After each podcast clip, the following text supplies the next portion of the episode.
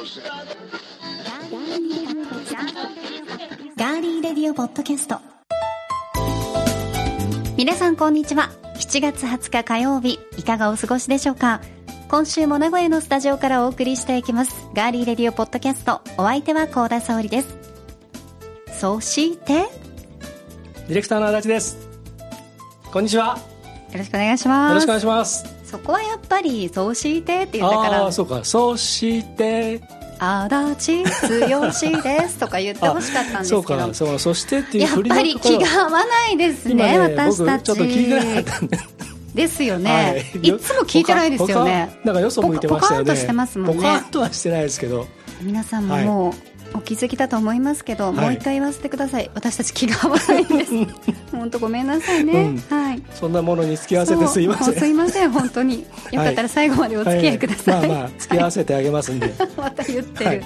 では早速皆さんからいただいているメッセージご紹介しましょう、はい、お願いします。トールさんからいただきました。ありがとうございます。えさおりちゃん足立さんこんにちは。こんにちは。え前回おは前々回の配信で線状降水帯のことを取り上げてからすぐに九州や山陰そして熱海で大変な豪雨が発生してたくさんの方が被害に遭われましたね。お見舞い申し上げます。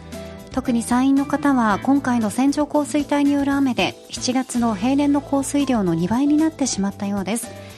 沙織ちゃんも放送局山陰のね放送局で勤めていたエリアでしたからとても気がかりだと思います。そして熱海で起きた土石流はこれは第一報の動画を見て絶句してしまいました。えまだ行方不明の方もいらっしゃいますし道路などもまだ普通の状態なので早い回復を願うばかりです。ではではといただきました。はい、その通りですね。本当ですね。もう本当に徹さんのおっしゃる通りであの第一報の動画絶句しましたね。はい。うん。まあ、いろんなことが明らかになってきている、ね、ことも多いですが、ええ。私は再放送に、うん。あのいた時期がありましたのでやっはい。ぱ相当島根も鳥取うん。も雨が降っていて心配ですね、そうですね、うん。車のね屋根の上ぐらいまで冠水してたりとかしてましたもんね。行ったこと一緒に行きました、はい。三笹のあたりもね、ええはい。はい。はい。かなり雨が降ってましたし、そうですね、うん。あのニュース映像でねちょうどその三笹のはい、そのまだ中心部というか、あの道路のねところの映像が、えーニュースで結構流れましたけれども。はい。うん、あの山間部の方も大変だったでしょうね。ねえ、まあ、これから梅雨が明けて、はい。まあ雨が少なくなると思いきや実はこの夏というのはゲリラ豪雨も非常に多いですし、はい。あと台風シーズンこれからええ入っていきますので、はい。皆さん本当にあの自分の身を自分で守ることももちろんですが災害というのはいつ発生するか分かりませんので十分に気をつけて、ははいい過ごしていただきたいと思います。はい。ありがとうございありがとうましたございます。え番組へのメッセージは今聞いてくださっていますガーリーレディオポッドキャストのページにメッセージフォームがありますのでそこから送っていただくか番組のツイッターもあります。ぜひフォローしていただいても OK です。皆さんからのメッセージお待ちしています。それでは今回も最後までお付き合いよろしくお願いします。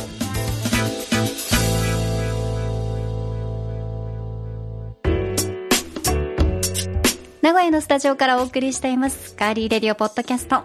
暑いですね。暑い、今日の足立さんの格好今日も T シャツですね、はい、T シャツです。今日はスポーツ関係であす。そうですね、はい、ジェッツ。ジェッツ、うん。ニューヨークジェッツの、99、はい、かわいいですね。ユニフォームですね。それは昔買われたんですか？これもうね30年以上前にマンハッタンで買ってまだ未だに着れる。すごいでしょ？すごい。どこもよれてないですしよ、ょ？いい感じでしょ？洗濯といやかガンガンしてますよねえ。もう普通にえー。ちょっと今日のネタにかぶるんであんまり言いませんけどはい。もう本当ぶん回して。ぶん回して、は 言い方に気をつけてくださいね。はい。まあでもこれだけ綺麗にはい。T シャツを着ているということは、うん。足立さんは結構あの洗濯術を学んでいるのかなと思うんですが、いやもう全然ぶん回してるだけですまた言ってる。私これなん何今日教えてもらおうと思って。私なんかこのはい。夏によく着る T シャツとかはうん。首元がよれちゃったりとかもうくしゃくしゃになってうん。泣く泣く部屋着にしたっていう経験があるんですけど、今年はね、うん。首よれさせないぞと 自らに喝を入れる意味も込めてはい、お気に入りの T シャツのよれを防ぎ長く愛用するための選択術を調べてみました。お。皆さんもぜひ参考になさってみてください、うん。では参ります。はい。選択術その1輪ゴムで固定するこれ初めて知りました、うん。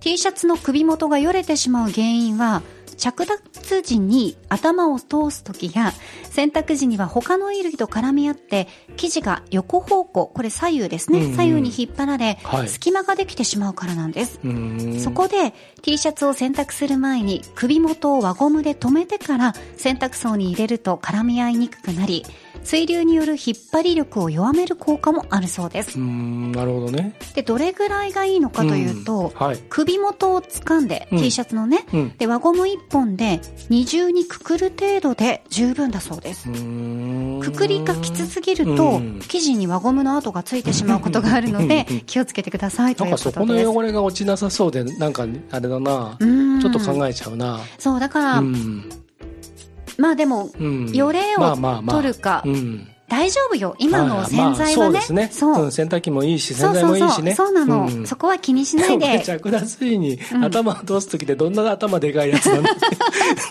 いやでもあるじゃん。あまあね。首元がめっちゃほらキュッてしてるのがあるでしょ、はい。はい。うん、そういうこともあるので、わかりましはい。じゃあ次行きますよ。あんまりち。ゃちゃ入れずに聞きます。お願いします。はい。洗濯術その2、はい。洗濯ネットを使う。うん。まあ、これやってますよね、まあまあはい。やってる方も多いと思いますが、あの洗濯ネット100円ショップなどでもすぐに手に入るので、まだ使ってない方はぜひやってみてください、はい。ただしここでポイントです。うん。洗濯ネットに詰めすぎてしまうと 汚れが取れにくくなりますので、はい。1枚の洗濯ネットに T シャツは3枚あ程度3に枚も入れていいんですね。そうなんです。ん。3枚程度に押さえて入れるのがベストだそうなんかですワイシャツとかブラウスとか洗濯ネット入れてやるとしわくしゃにならずなくていいって言ってましたよね。はい、でも私ワイシャツはうもうんクリーニング出しちゃいます、スーツ用のとかね。うんうんうん。そうですね、はい。首元が黄ばんだりとかねなかなすかねすしちゃるうんんでね。ですよねはい、あ今日は T シャツの話題ですが。そうです。ははいい、ちゃちゃ入れないでください。はい。他にも洗濯ネットへはこう無造作にぐちゃぐちゃぐちゃって入れずにうんはい。畳んでから入れると、やってました？なんかねあのこの前ねなんかで見て、ううんん。そうするといいっつっていうのを見てからあのそうしようかなとまだやってないですけへどえ、私もちょっと知らなかったんでうん。やってみたいと思います、では続いていきましょう。はい。洗濯術その3です。はい。干し方に気をつける。うん。洗濯が終わったらさっきの輪ゴムうんうん。してましたよね、あしてたねそういえば。忘れてたでしょ？うん忘れてたはい。存在を、そうです。うん。輪ゴム二重にして洗洗いましたよね？したでしょ、うん。その輪ゴムを外して、うん。干す前に手のひらでうん。叩いて伸ばしてください、はいはいこう引っ張る人いますけど、うんうん。引っ張ってはいけません、はい、干し方にも注意が必要です、はい。ハンガーを使う方が多いと思いますが、うん。T シャツの生地というのは伸縮性が高いため、うん。水分の重みで首元が伸びてよれてしまう可能性があります。はい。ハンガーを使う際には首元から入れずに必ず下から入れてください。うんはい。これ私もうめんどくさくて上からね。上から入れちゃう。ああそれはダメです。はい、気をつけます。そしてえ、ズボンやスカート用のハンガーで裾を挟んで首元を下にすると、伸伸びにくくなるそうです。はい。うんただし、うん。首元と裾が重なり合いやすく乾きにくいというデメリットもありますので、気をつけてください。はい。で、もう一つ私知らなかったんですが、はい。よれ防止に効果的な干し方は、実は、ハンガーではなく、はい。物干し竿や洗濯紐を使うことなんです。うんスペースを取ってしまいますが、物干し竿や洗濯紐に T シャツの袖を通して、T の字型にして干すと、はい。水分の重さが分散され、首元の伸びを防ぐと同時に、型崩れの防止にもなります。あの昔のイラストとか、うん。まあ今でも最近でもちょっと可愛めのイラストとかってそういう絵ですよね絵ですね。こうなんか洗濯紐のところに T シャツがこうそうそう T に。かかってるのをね TT です。ちょっとおしゃれ。れな感じのイラストとかはそっちですよね,、うんうんハンガーじゃなくてねそう。うん昔のこうね、洗濯紐使ってるお家多かったですけど、最近はあんまり見なくなりましたよね。そうですねうんただ、クリーニング店で T シャツを干す場合はハンガーを使わず、うん。この方法を取っているところが多いそうです。はい。着る機会が増える T シャツになりますが、うん。今日ご紹介しました洗濯術。洗濯前後のひと手間を惜しまず、うん。ね、皆さんもぜひ試してみてはいかがでしょうか。うんうん。やってみよ本当にやります？ううーんじゃあ輪ゴムやってみてくださいよ。輪ゴムで止めたと。僕輪ゴムで止めなくても別に首テラントラにならないからいいかなと思って。あ首の広いものを着てる方はいいかもしれないですね。広いのはあんまり着てないですよ。うんまあああ言えばこう言うってまだ言われちゃうんでちょっとやめておきますけど。ちょっと邪魔邪魔ですね。邪魔になりますよ。いいですか？わかりました。もう言いたいことあるならもうあと一言二言でお願いします。であのもうくたくたになった T シャツほど部屋着とか寝巻きに使うと、うん。あのすごく気持ちよくないです、あ気持ちいいです。でもほらうん。なんていうのかな。まあ、外には着ていけないぐらいのやつですすごいお気に入りだったのうんうん。がはいはい。首元がちょっとよれるだけでもあーあのなんか嫌だって思うじゃないですか。わりわかる？わかりますよ。だからそれを部屋でこうね寝る時とかに着ると気持ちいいなっていう、夏は、なるほどうん、ね風呂上がりとかに着ると気持ちいいなって、なるほどね。はいはい。わかりました。はい。はい。さんのお気に入りの T シャツ1枚ちょっと今もしあげるとしたらどんなやつですか？そうですね。エレンディークというところのブランドのあのちょっと白うにん。T シャツでここがプリーツ状になっていて、うん丈の長さがアシンメトリーになってるんですけど、うん。でこう紐がついていてうん。ギュッて縛ることができて、うん。でそれ T シャツなんだ。T シャツなんですよ。ただねそれもうん首元がよれちゃって、へ ーはい。なかなかねちょっとお外に着てくあーなる機会がなかなかそれだと部屋着にもなりにくいデザインですもんはい。ね気持ちよく寝られない。なるほどね。高かったと思いながらもう悔やんでも悔やみきれません。それこそもうアップサイクルすればいいじゃないですか。なんか違う形にするとか。できると思います私に。不器用な。なんかそのいやだから家庭科の授業何だったか分かります、庭わかん点数。2です。2 家庭の美術は2ですよ。まあ美術はわかるけど。なんで美術が分かるんですか？ひどいね美本当にああのあの絵を描くからでしょ？わかりました、はい。ということで皆さん、T シャツの首元気をつけましょうね。はい。ではここで一曲お送りします。アメリカ東海岸で活躍しているシンガーソングライターでマルチインストゥルメンタリストのアリス・レオンのソロプロジェクト、アリスプロジェクト。I'm having a great day. sun on my shoulder and a smile on my face. Nothing can bother me. I'm thinking about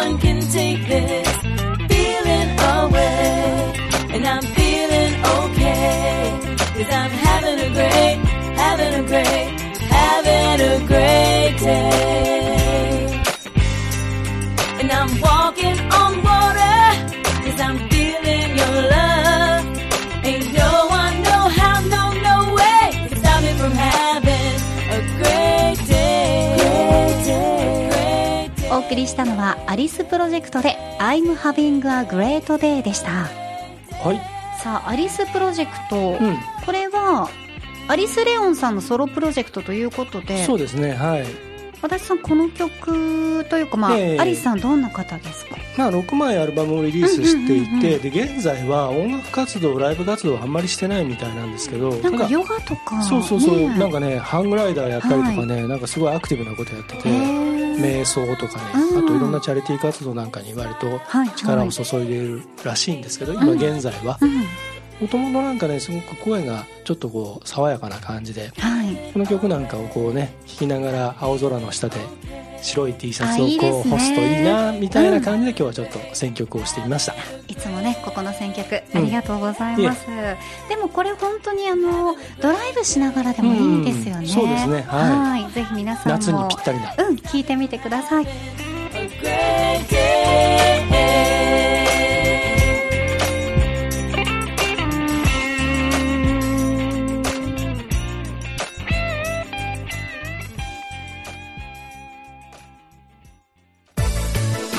続いては今回の気になるニュース。私高田が今気になっているニュースをご紹介します。それではニュースセンター幸田さんお願いします。はいお伝えします。注文していないのに一方的に商品を送って代金を請求する。いわゆる送り付け商法について。今月6日から改正特定商取引法が施行され。送られた側は注文していない商品を受け取ってもすぐに処分できるようになりました。これにより一定の歯止めが期待できる見込みだということです。以上ニュースをお伝えしました。ありがとうございました。さあ続いての時間はラジオショッピング。今日はカニが2倍のコーナーです。本当にそのお値段でいいんですか足立さんいや小田さんね今日はね特別なんですよ。違うでしょそれキャラクター。違った村西さん出てきちゃう 村西さん。村西さんのラジオショッピング聞いてみたくあないですか,、なんかね絶対上手だと思う。だってものもともとあの人はあの英語の教材のセールスマンだったんですよ。だからあんなにやっぱり、であのお言葉がね。そうそうそう言葉巧みにもういろんな人騙して。だまうん。まあまあ実質実質ね、でどんどん売りつけて、すごいですね。そうそう。いやちょっとこう今のでうん。村西さんのラジオいや絶ショッピング対面白いと思いますよ。聞いてみたくなりましたが、うん。ニュースに戻っていきますね。はいお願いします。はい。一方的に送りつけられた商品は直ちに処分可能に。先月29日に消費者庁がこんな見出しのチラシ公開しました。はいコロナ禍で被害が急増している送りつけ商法。この見出しは、特定商取引法の改正で、今月6日から送りつけ商法に対するルールが変わることを周知しているものです。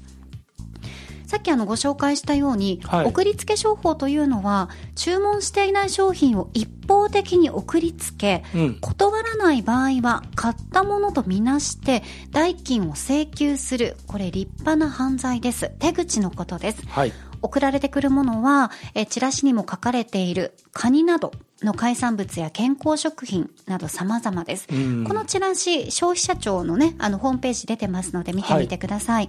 え去年は政府が布マスクを配布したことを真似て、関係のないマスクを勝手に送りつける手口現れましたね。うんうんああありましたねあったんですよ。はい。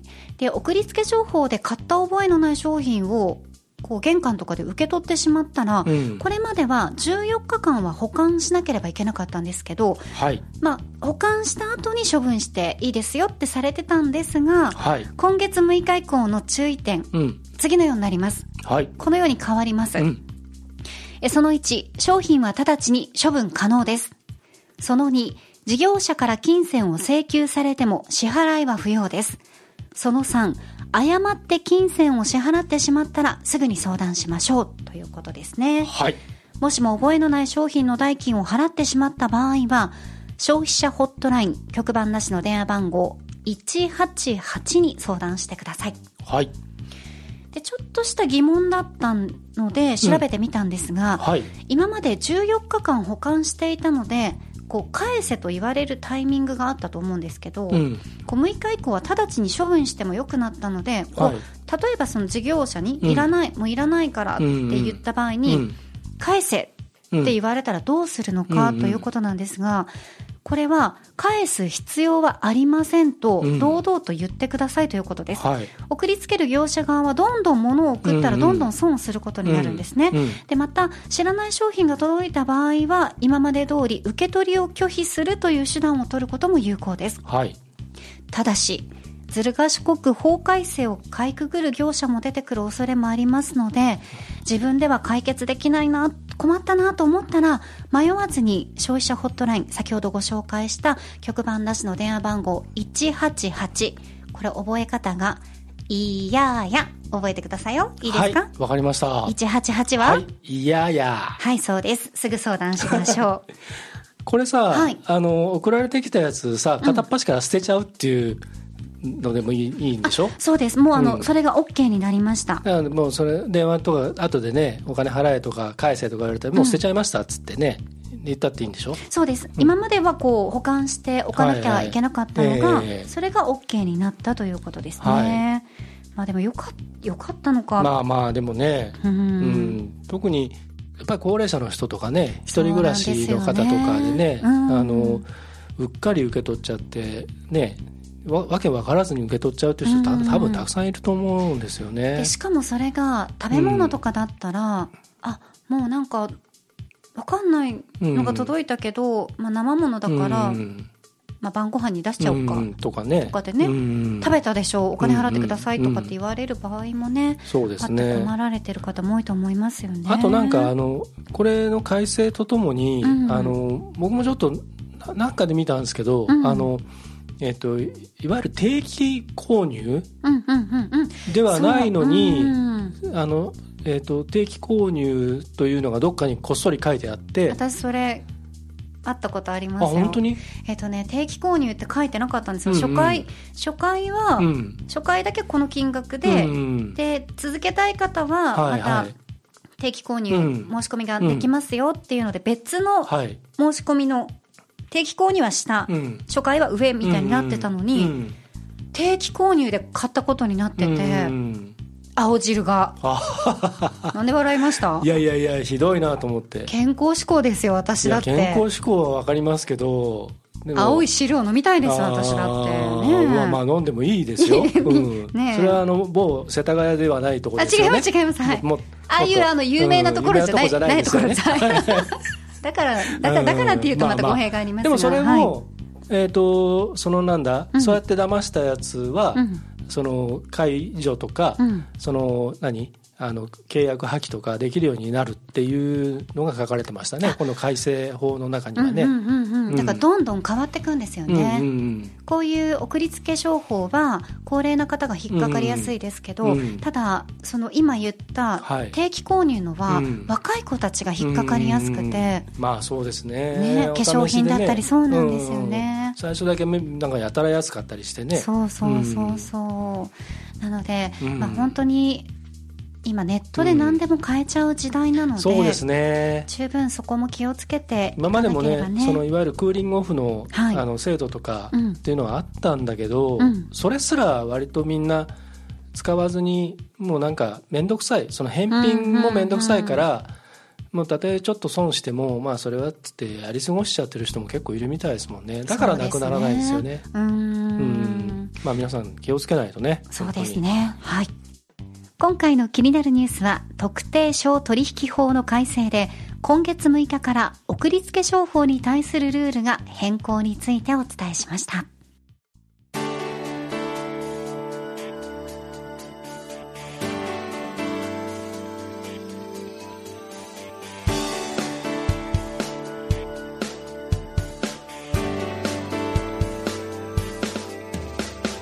さて、ここからは、今日からスタートします、 Beyond the Stories、その先の向こうへ。このコーナーでは、名古屋を拠点に旅行業の新たな可能性を広げている会社、ハニー J コーポレーションのストーリーをご紹介していきます。第1話。旅行業界で30年の経験を積んだ伊藤純一社長は、2018年8月21日、ハニー J コーポレーションを設立。8月21日821ハニーの日。ハニー J コーポレーションは来月8月21日ハニーの日に設立3年を経過し新しく4年目を迎えます。何を生りとするか。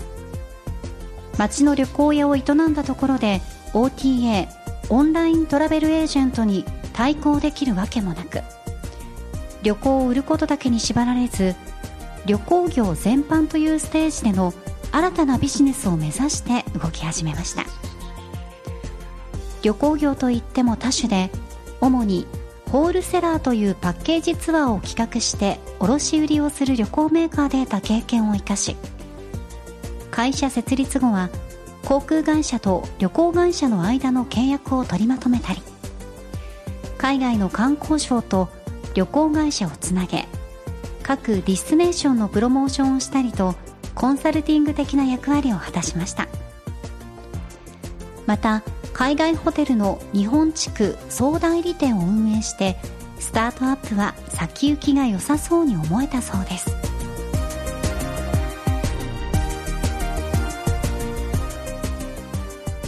はいということではい。ハニー J コーポレーションその先の向こうへ、はい。第1話。まあ、以前ね、ガリレディで何回かちょっと僕たちが気になるあの会社ということではい。紹介させてもらいましたけどうも、ん。えーハニー J コーポレーション、えーこれからあのこのガリレディで、えー毎回ちょっとずつ紹介をさせてもらうことになりました、はい。で、えー始めるにあたっていろいろ伊藤社長と何回か会ってお話をさせてもらってでえっ、ともう大変面白いあのスタートだったな。今小田さんに紹介してもらったはい。話は実は聞いたんですけれども、ね、このええ。会社の設立からっていうところをはい。今ね、あの成り立ちをご紹介しましたけど、たただこのだそうですよ、えーそのね今年3年目を迎えそして4年目はいこれから、えーっていうはい。会社まだ会社としてはね若い会社ですけどもうん。その順風満帆だと思われた矢先にパンデミックの影響で、まあ、要するに世界とつながっている仕事であり世界とつながっている事業ですからえあのそれが全部遮断されてしまって、えー仕事が全くゼロになった、いやーちょっとはい、あのー大手の航空会社の苦境なども私たちはね、新聞やニュースはでい。見聞きすることが多いですすけど、ね、はい。これ伊藤社長えは今何を思ってーはい。このパンデミックの中どういうふうええ。にその仕事がゼロになって、どういうふうに過ごされていたのかっていうのを思うとはい。ちょっとね、胸がーギュってなる気持ちですけどね。ね、はい、でこの辺りのお話もあのたくさんあの聞かせていただきました、はい。えーなので、えーここからどうこの会社そして伊藤社長がどうこの苦境を突破していくのかうん。それを次回紹介できればと思います。はい。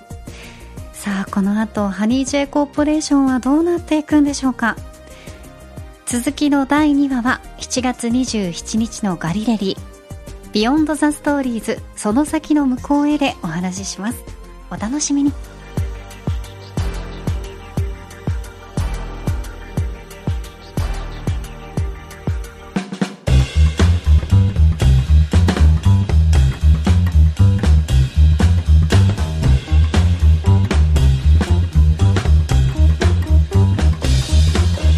ではここで今週のミクストラ25についてご紹介します。はい。もうかなりたくさんの会社ご紹介してきましたがそうですね。はい。はい、今週はうん。高齢者配食サービスの事業または在宅の配食オフィス配食などを独自のシステムで展開していらっしゃいます株式会社札幌ふれあいフーズをご紹介します。はい。あのー宅食配食っていうのかな？それの事業なんですけれどもこれからの地方においてものすごく大切なことをいろいろお聞きすることができましたので、はい、あのこちらはぜひですね、えー特に地方にいろいろ展開している会社の方とかまた高齢者のお環境とかそういったことをお考えの方にはぜひお聞きいただければと思いますね。はい。今週のミクストラン25は7月23日金曜日に配信です。はい、お楽しみに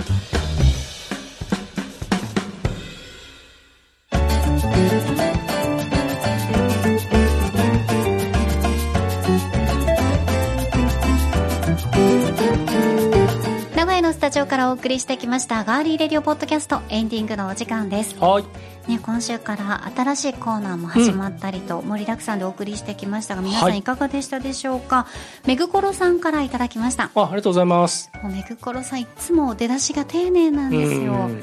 高田沙織様ディレクター足立様こんにちは。こんにちは。え今日のお昼ご飯月1回の弁当マンデーえ小田さん本当うんね嬉しいです。ありがとあうございます。本当に気に入っていただけてよかったですね。はい。ありがとうございます、はい。